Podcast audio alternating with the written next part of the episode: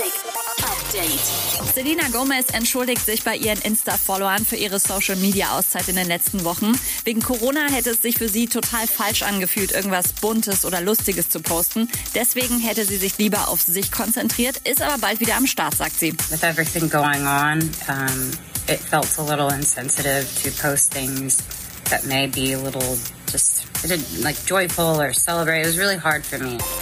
Leute, kippt das Teledin weg. Bones MC, unser Deutscher mit Motivationshintergrund, hat einen neuen Track am Start. Keine Lust auf Liegestützen, aber leider muss ich. Hab so das Gefühl, das ist hier leider nicht mehr lustig. Habt ihr gehört, das ist ein Motivationssong. Ein Macht-Sport-Song. Ein Song mit einer positiven Message von mir. Wow. Mama hat zu mir gesagt, mach doch mal was mit einer positiven Message. Die hören so viele Leute zu und das habe ich jetzt gemacht.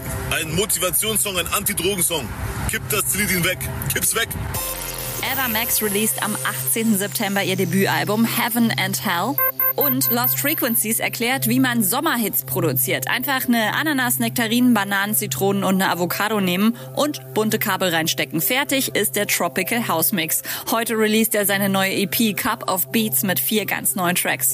Update mit Claudi on Air. Jetzt auch als Podcast. Für tägliche News in deinem Podcast-Player. Abonniere I Love Music Update.